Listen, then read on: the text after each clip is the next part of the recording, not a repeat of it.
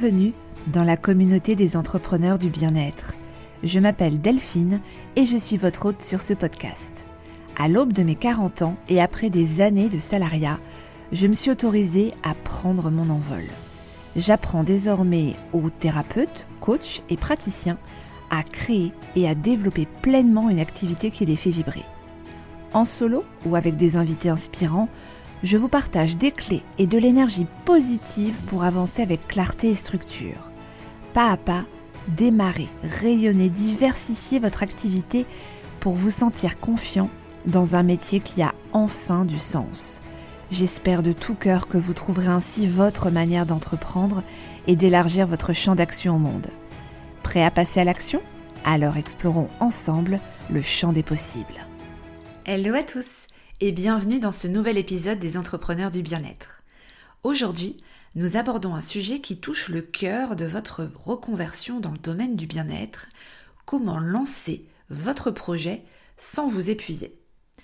Objectif de l'épisode, vous guider à travers les défis de cette reconversion avec plein de conseils et d'astuces pour avancer dans votre nouveau métier en préservant votre équilibre et votre énergie. Alors en première partie, on verra pourquoi c'est important de gérer son énergie, surtout quand on est dans le secteur du bien-être et de l'accompagnement de l'humain. Deuxième partie, on se penchera sur les défis et les pièges courants dans lesquels tombent de nombreux thérapeutes et coachs pendant leur reconversion et leur lancement d'activité, et puis bien sûr comment les éviter. Troisième partie, je partagerai des stratégies clés pour gérer efficacement votre énergie et maintenir un équilibre sain entre le travail et votre vie personnelle afin que vous puissiez vous développer sans vous épuiser. Mon but ici, c'est de vous équiper avec les connaissances, les outils et, euh, et toute l'inspiration possible pour démarrer et développer votre activité dans le bien-être, tout en restant bien sûr toujours fidèle à vous-même et à vos besoins. Et ce qui marche bien sûr pour les uns peut ne pas fonctionner pour les autres, donc c'est à vous également de trouver votre manière euh, d'entreprendre et de mener votre projet à bien. Mais au moins l'épisode vous donnera plein, plein, plein de pistes, j'en suis sûre. Alors, cet épisode est pour vous si euh, vous voulez devenir donc thérapeute, praticien, coach en développement personnel, dans le bien-être.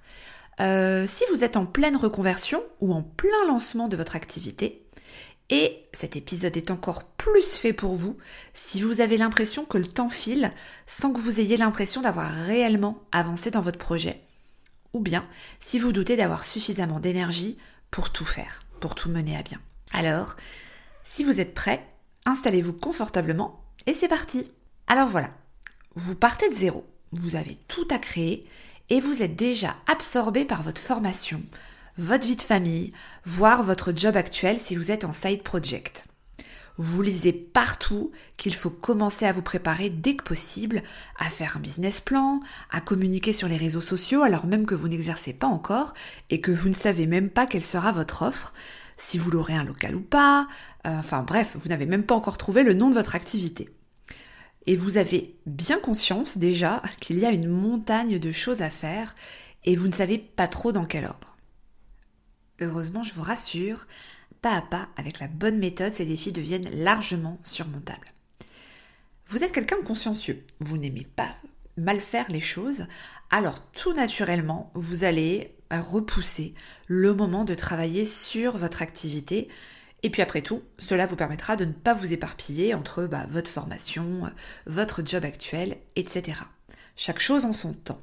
Donc vous allez repousser le lancement de votre activité pour avoir le temps eh de bien faire les choses et surtout de creuser concrètement ce qu'il faut faire parce que là tout de suite en vrai, vous ne savez pas. Et puis une fois votre formation principale terminée, c'est le grand saut dans l'entrepreneuriat. Et là, il y a beaucoup de choses à faire. Toutes ces choses finalement que vous avez euh, mis un petit peu de côté sous le tapis et euh, qui maintenant deviennent bah, prioritaires tout simplement pour mener à bien votre projet et vous lancer euh, et lancer en fait votre activité. Vous avez le site à construire, les textes à écrire, votre identité visuelle à créer, voir les posts sur les réseaux sociaux à créer. Et comme vous ne faites pas les choses à moitié, vous vous êtes mis la barre haute. Le lancement de votre activité vous prend euh, bah, chaque parcelle de votre cerveau, vous en rêvez, vous y pensez sous la douche, des idées vous viennent constamment. En fait, bah, vous n'avez pas de clients et euh, vous êtes déjà débordé. Alors je ne vous juge pas, hein, loin de là, c'est en grande partie euh, ce que j'ai fait et ce par quoi je suis passée aussi. Et alors que vous aviez entamé cette reconversion pour enfin vous écouter, être aligné et exercer un métier qui vous épanouit, vous commencez peut-être à ce moment-là à faire des concessions, à réduire petit à petit le temps pour prendre soin de vous, pour faire des pauses, à travailler le week-end alors que vous vous étiez promis de ne pas le faire. Il y avait un post que j'avais vu sur Instagram à ce sujet, en gros c'était quand tu te rends compte que tu as quitté ton job 9h-18h pour une activité 24 sur 24. Donc des moments où vous serez happé par votre passion pour ce nouveau métier que vous adorez, happé par votre quotidien, formation, projet, famille, par la préparation et le lancement de votre activité en parallèle de la gestion de vos premiers clients, par les réseaux sociaux. Il y aura toujours plein de ces moments-là. L'entrepreneuriat, en fait, va vous confronter à la sursollicitation et au surinvestissement. Et euh, la question, en fait, à vous, à vous poser, même dès maintenant, c'est quelle sera votre réaction? Comment réagirez-vous quand vous serez confronté à ces situations? Quelles seront vos priorités Dans votre projet de reconversion, c'est vraiment indispensable de se poser les bonnes questions et d'identifier les domaines dans lesquels vous pouvez vous améliorer. C'est là que je voudrais partager quelque chose de très spécial avec vous et qui a déjà aidé de nombreux professionnels du bien-être, tout comme vous, à faire le point sur leur parcours. Il s'agit d'un quiz que j'ai créé, axé sur les 5 clés essentielles pour bien démarrer dans le bien-être. Alors c'est pas juste un quiz, hein. c'est une sorte de point d'étape guidé, euh, une sorte de miroir qui vous aide à voir où vous en êtes dans le lancement et le développement de votre activité. Les retours que j'ai reçus de ceux qui l'ont utilisé sont top. Euh, par exemple, une jeune hypnothérapeute m'a confié qu'à travers ce quiz, elle a réalisé qu'elle négligeait complètement sa gestion d'énergie en se concentrant uniquement sur l'acquisition de nouvelles compétences et sur sa communication. Donc cela a été un véritable déclic pour elle et elle a depuis ajusté son approche pour inclure des rituels bien-être qui l'aident à maintenir euh, et à optimiser finalement son énergie au quotidien. Donc le quiz est totalement gratuit et disponible sur le site de Lemon Words, donc je vous invite à le découvrir si cela vous intéresse et à recevoir bah, votre plan d'action personnalisé. C'est un moyen pour moi bah, de vous accompagner, même à distance, et de vous offrir des ressources concrètes pour avancer sereinement dans votre projet. Le lien est dans les notes de cet épisode, donc n'hésitez pas à y faire un tour et puis à me partager vos découvertes. Alors, pourquoi c'est fondamental de préserver son équilibre et gérer son énergie, surtout si vous êtes pro dans le bien-être ou thérapeute? Première raison, l'épuisement professionnel. Déjà, en tant que pro du bien-être, vous êtes particulièrement vulnérable à l'épuisement professionnel en raison de l'investissement émotionnel et de l'empathie requise dans votre activité. Sans stratégie, et j'utilise le mot stratégie vraiment intentionnellement, donc sans stratégie de gestion de votre énergie de votre équilibre, le risque d'épuisement est important. D'autant plus si vous êtes passionné, et je suis sûre que vous l'êtes, d'autant plus si vous êtes multipotentiel, hypersensible, que vous avez une certaine tendance au perfectionnisme et, parce qu'on peut être tout ça à la fois, je le dis en connaissance de cause, si un burn-out a peut-être été la goutte d'eau qui vous a fait sauter à pieds joints dans l'entrepreneuriat. Deuxième raison du pourquoi c'est important euh, de, euh, bah, de, préserver et de penser euh, à son équilibre et à la gestion de son énergie, bah, c'est tout simplement lié à votre efficacité professionnelle. La capacité à aider efficacement les autres est directement liée à votre propre bien-être. Si vous êtes épuisé, stressé, cela peut affecter votre qualité d'écoute, votre capacité à être dans le moment présent et à fournir un soutien de qualité. Et en tant qu'entrepreneur également, vous allez vite percevoir les moments où vous êtes efficace, performant, créatif, clairvoyant dans la prise de décision et les moments où les périodes un peu plus down. Donc, euh, être attentif à son équilibre et à son énergie, c'est pas seulement une question de bien-être personnel, c'est aussi une nécessité professionnelle pour maintenir une pratique durable et efficace, et surtout écologique pour vous. Maintenant qu'on a vu l'importance de gérer son énergie, Voyons un petit peu quels sont les pièges courants qui vous attendent sur ce chemin euh, de la reconversion dans le bien-être et comment les contourner. Alors, pourquoi la gestion de votre énergie est encore plus importante quand vous êtes en pleine reconversion Vous allez le voir, il y a un certain nombre de défis liés justement à cette phase, à cette période de reconversion. Premier défi, bah, il va s'agir de trouver vos marques, vos repères en tant que nouvel entrepreneur. L'équilibre vie pro, vie perso, c'est peut-être l'une des raisons qui fait que vous avez pris la décision de lancer votre activité dans le bien-être et dans l'accompagnement. Et les métiers du bien-être sont souvent des métiers de reconversion. On passe de salarié, de fonctionnaire à entrepreneur. La posture n'est pas la même. Le cloisonnement vie pro, vie perso est un peu plus flou et on change complètement de rythme. Il y a des choix à faire, des apprentissages, des méthodes à trouver pour mieux gérer son temps, ses priorités et on peut vite négliger son propre bien-être, se surinvestir dans, euh, dans son projet, dans le bien-être de ses clients au détriment du sien. Ou bien on peut carrément sous-estimer l'importance de prendre soin de soi et s'oublier. Ou même penser qu'en tant que professionnel, on devrait être capable de gérer seul ses problèmes et de ne pas demander de l'aide quand, quand ça serait nécessaire.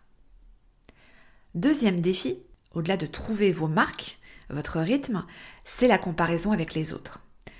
Quand vous entamez votre conversion, forcément, vous allez chercher des modèles, des personnes inspirantes pour vous confronter à la réalité, trouver votre positionnement en cherchant sur les réseaux sociaux, sur YouTube. Vous allez voir également euh, parfois le nombre d'heures travaillées, communiquées par certains, euh, concurrents ou, euh, ou d'autres pros dans des domaines complémentaires aux vôtres. Et ça, ça peut être démoralisant contre-productif même suivant la manière dont vous le faites. Et ça peut vous épuiser psychologiquement. Alors, deux réflexions que je vous partage, mais qui ne sont pas de moi, mais de mes mentors, quand je me suis lancée. La première, c'est bah, on ne compare pas son arrière-boutique avec la vitrine de son voisin. Ce que vous voyez sur les réseaux sociaux est loin de ce que traverse et vit au quotidien la personne. Les doutes, le temps passé, les émotions ressenties, tout n'est pas aussi simple et facile que ça en a l'air. Deuxième réflexion, du coup, d'un autre, enfin d'une autre de mes mentors, ne comparez pas votre chapitre 1 au chapitre 47 de votre voisin. Vous commencez tout juste votre chemin d'entrepreneur. Ceux avec lesquels vous vous comparez ont connu des échecs, ont reçu des feedbacks, ont adapté, peaufiné leur stratégie de développement. Ils ont peut-être une équipe qui les aide au quotidien ou des prestataires. Donc stop à la comparaison.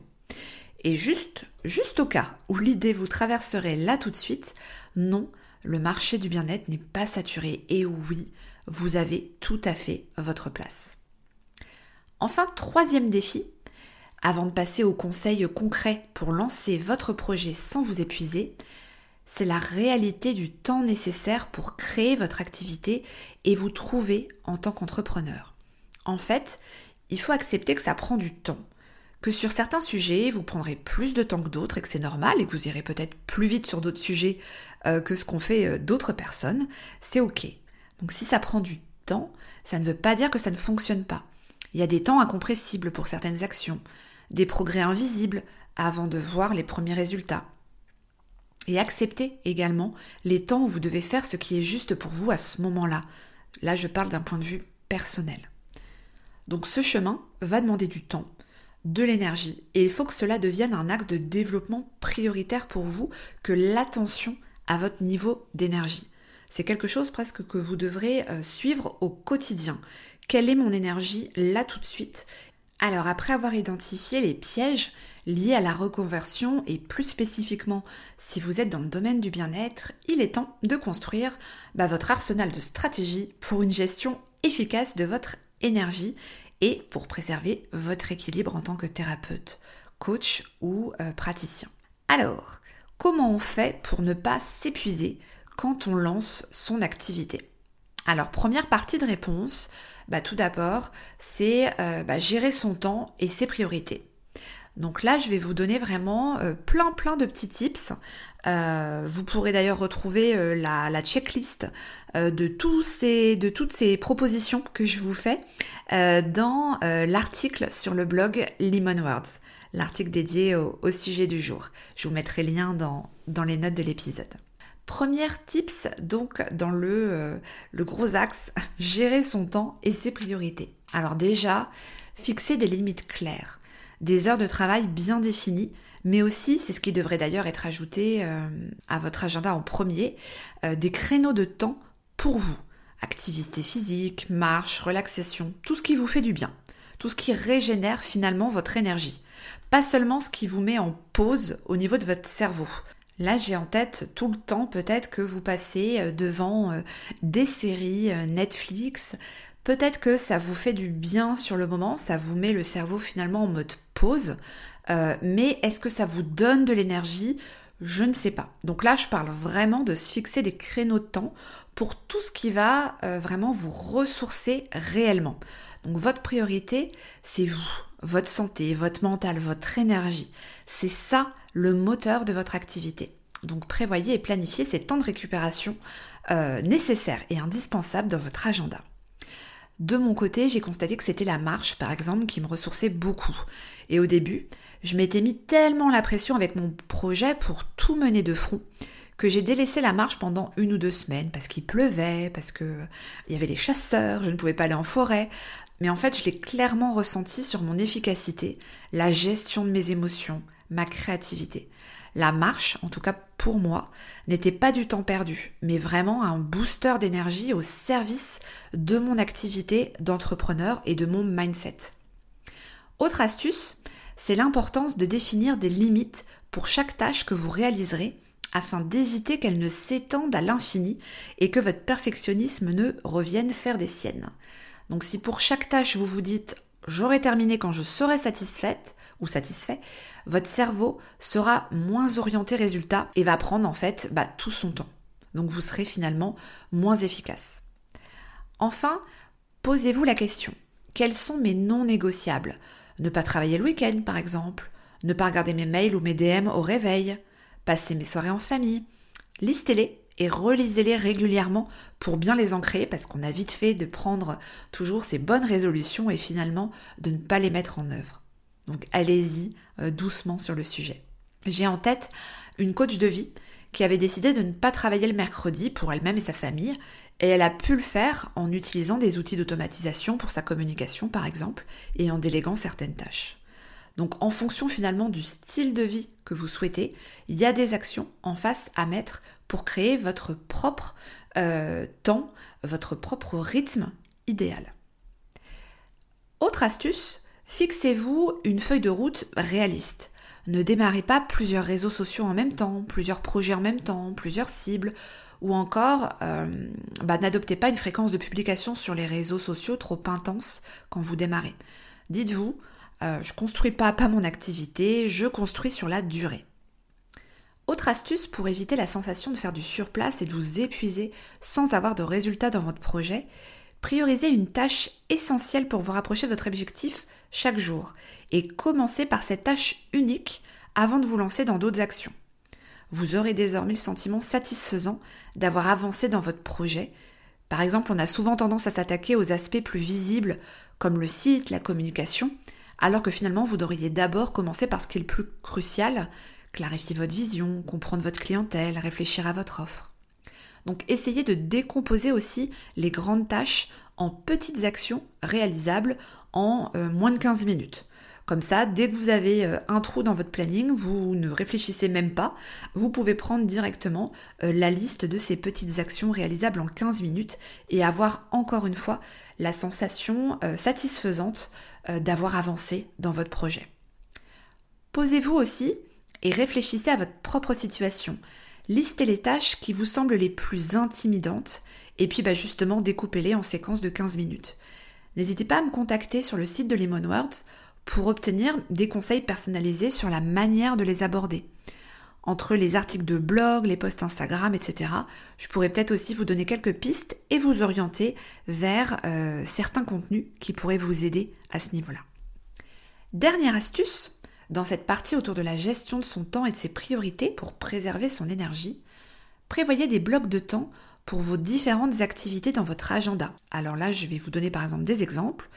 Euh, une demi-journée pour euh, votre rôle de chef d'entreprise par semaine, deux heures pour votre casquette de communicant, une demi-journée en tant que chef de projet, euh, une heure comme comptable, quatre demi-journées pour vos clients, une demi-journée de réseautage, etc. Donc je vous donne vraiment ces durées à titre indicatif.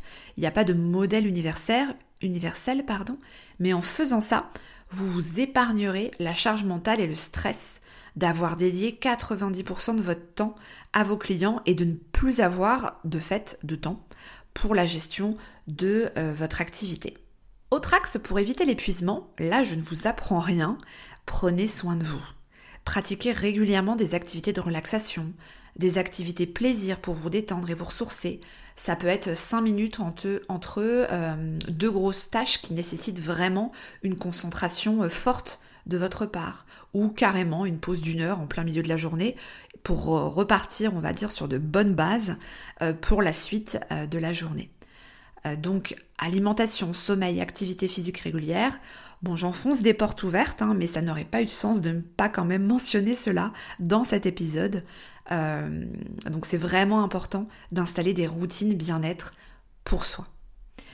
De même, que ce soit des espaces de supervision, d'échange avec d'autres produits bien-être, un mentor, pourquoi pas. Cela vous libérera de la charge mentale et vous sortira aussi un petit peu de l'isolement.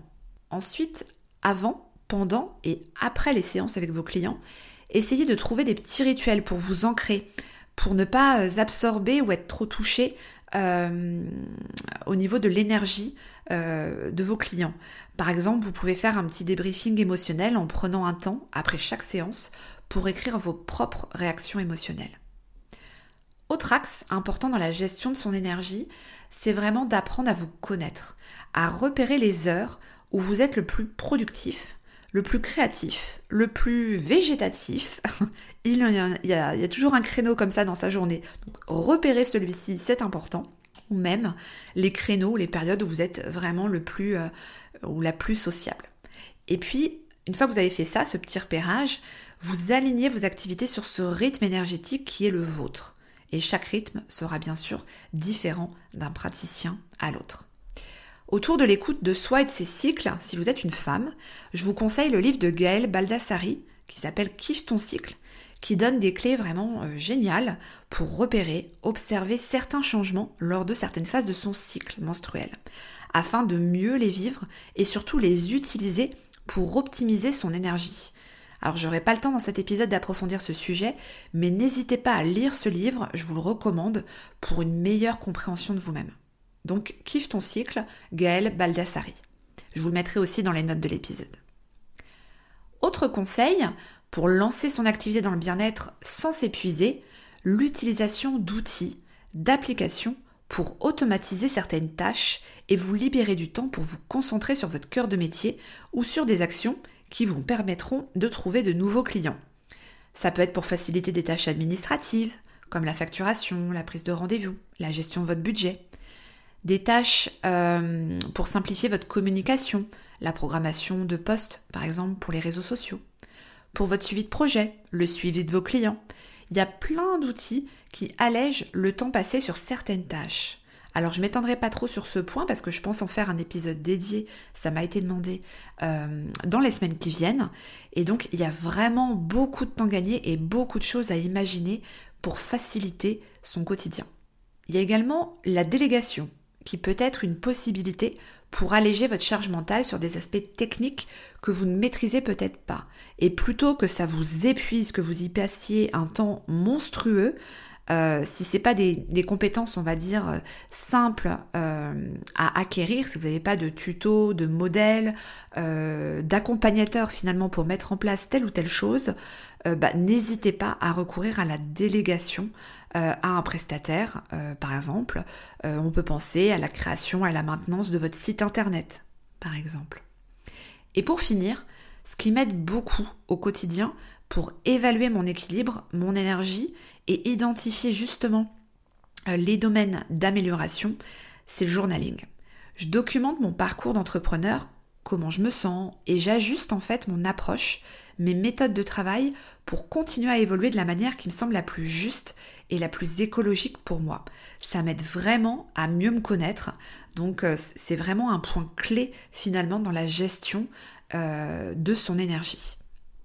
Alors, toutes ces actions sont bien sûr à adapter à votre situation personnelle et professionnelle, mais elles peuvent vous aider à maintenir vraiment cet équilibre sain et à préserver votre énergie tout en développant votre activité. Et rappelez-vous que prendre soin de soi, c'est essentiel pour pouvoir prendre soin des autres efficacement. Donc euh, piochez dans toutes les actions que je vous ai partagées dans cet épisode. N'hésitez pas, je vous les rappelle là. Donc la gestion de votre temps et de vos priorités, le fait de sacraliser et ritualiser la priorité des priorités, prendre soin de soi, l'échange avec d'autres praticiens ou des mentors pour vous permettre de sortir la tête de l'eau et prendre du recul sur ce que vous traversez, la gestion de votre énergie pendant et après les séances avec vos clients, la connaissance de vos fluctuations et pics d'énergie ou de votre cycle, l'utilisation d'outils pour gagner du temps et automatiser certaines tâches, et enfin le journaling entrepreneurial pour ajuster au quotidien. Donc comme d'habitude, vous pouvez retrouver euh, le contenu de cet épisode et ses conseils en mode checklist dans le blog Lemon World. Donc j'espère vous avoir aidé et vous avoir apporté des pistes pour poursuivre, votre projet de manière plus sereine. Je vous souhaite vraiment euh, le meilleur pour la suite. Et si cet épisode vous a plu ou si vous avez des questions, n'hésitez pas à venir me les partager sur le compte Instagram de Limo Words et j'y répondrai avec plaisir. Le lien est en description de l'épisode. Allez, je vous souhaite une belle semaine à vous. Bye à tous.